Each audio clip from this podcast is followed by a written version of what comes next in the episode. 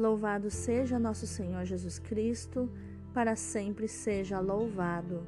Hoje é quinta-feira, 4 de novembro de 2021, 31 semana do tempo comum. São Carlos Borromeu, rogai por nós. A leitura de hoje é da carta de São Paulo aos Romanos, capítulo 14, versículos do 7 ao 12. Irmãos, Ninguém dentre vós vive para si mesmo ou morre para si mesmo. Se estamos vivos, é para o Senhor que vivemos. Se morremos, é para o Senhor que morremos. Portanto, vivos ou mortos, pertencemos ao Senhor. Cristo morreu e ressuscitou exatamente para isto, para ser o Senhor dos mortos e dos vivos. E tu, por que julgas o teu irmão?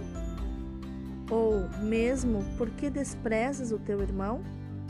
Pois é diante do tribunal de Deus que todos compareceremos.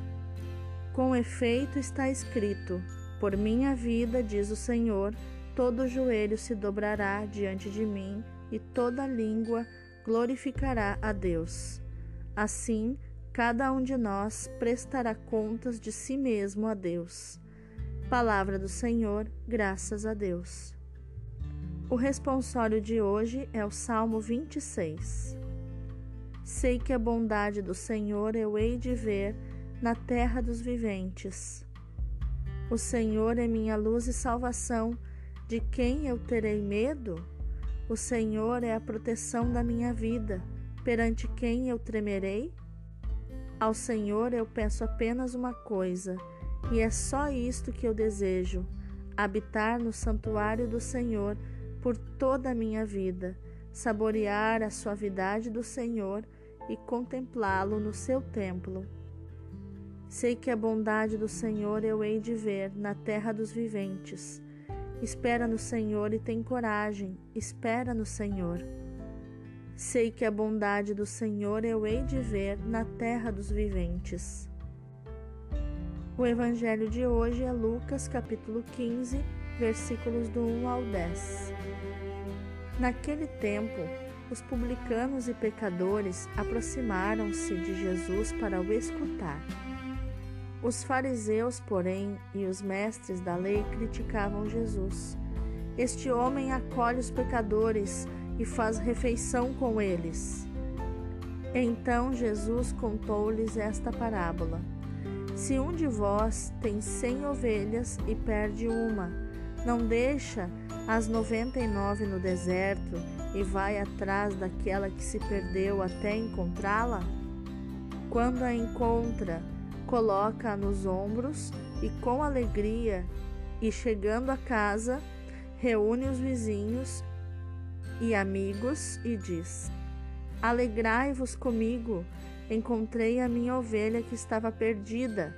Eu vos digo: assim haverá no céu mais alegria por um só pecador que se converte do que por noventa e nove justos que não precisam de conversão.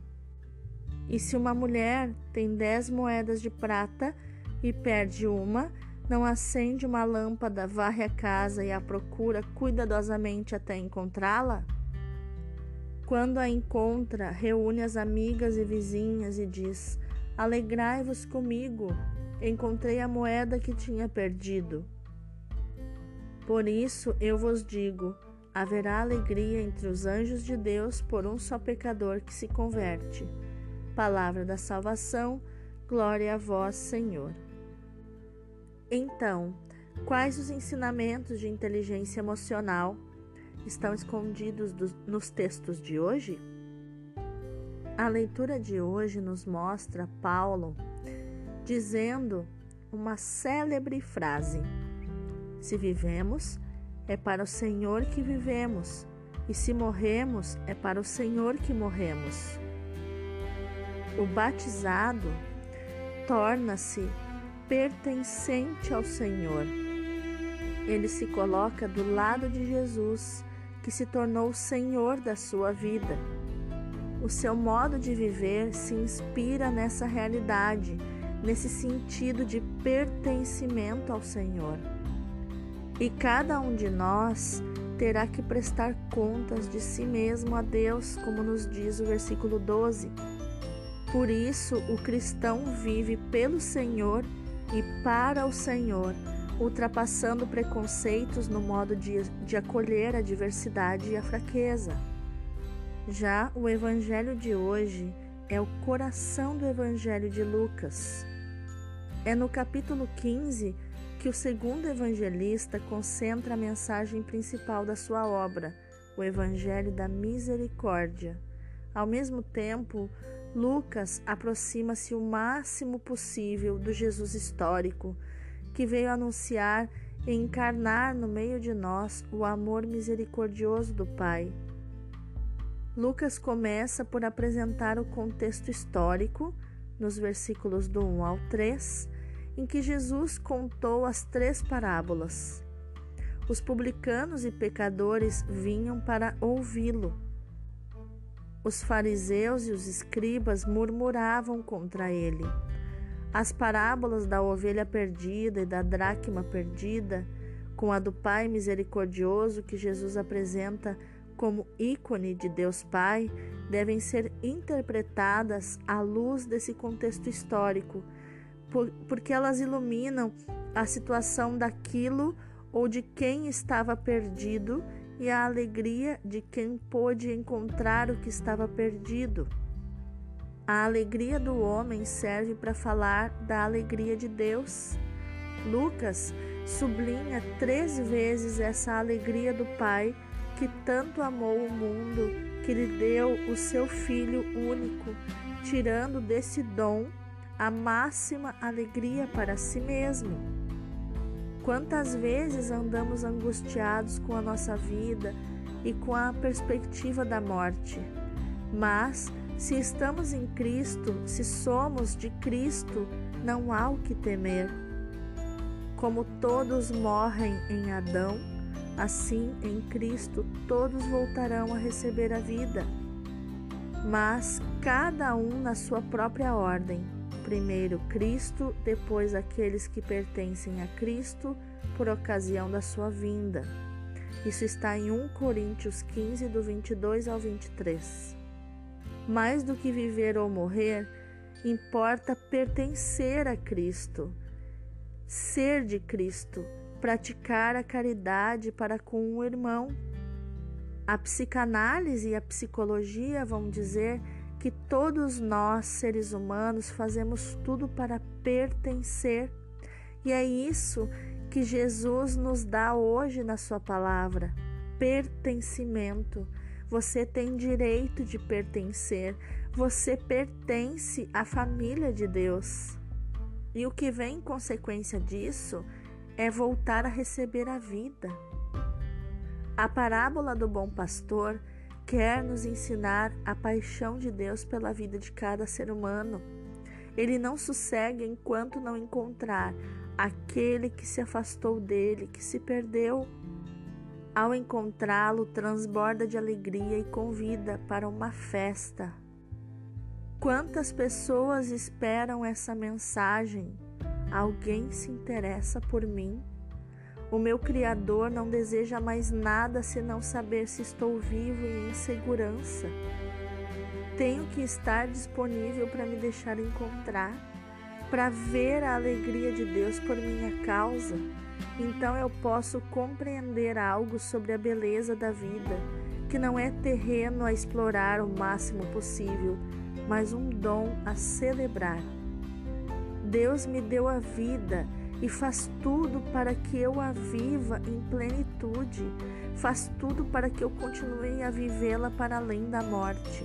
É a sua misericórdia, vivendo nele e por ele, a vida terá sentido e sabor, um sabor delicioso.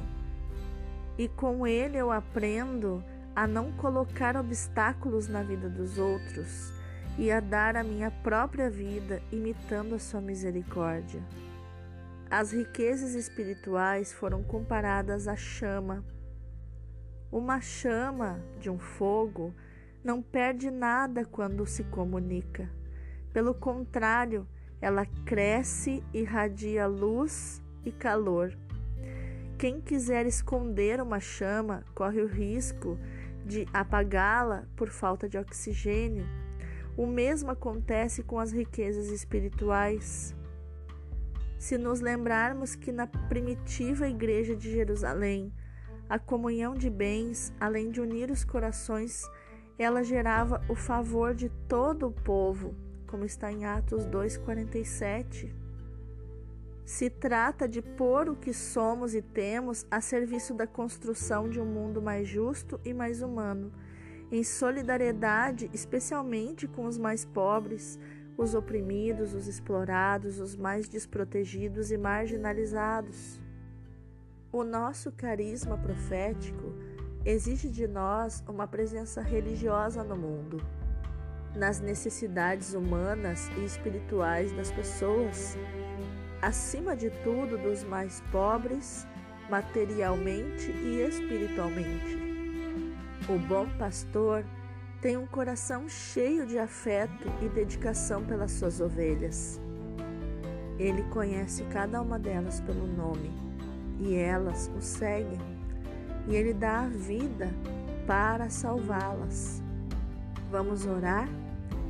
Senhor, Faz-me compreender profundamente essa atitude do espírito que me impede de ser orgulhosa, de me apoiar em mim mesma e me faz abandonar-me nas tuas mãos.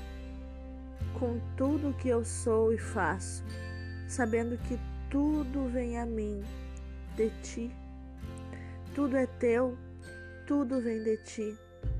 E que na partilha com os outros eu multiplique os bens que me deste. Ajuda-me a não julgar os outros.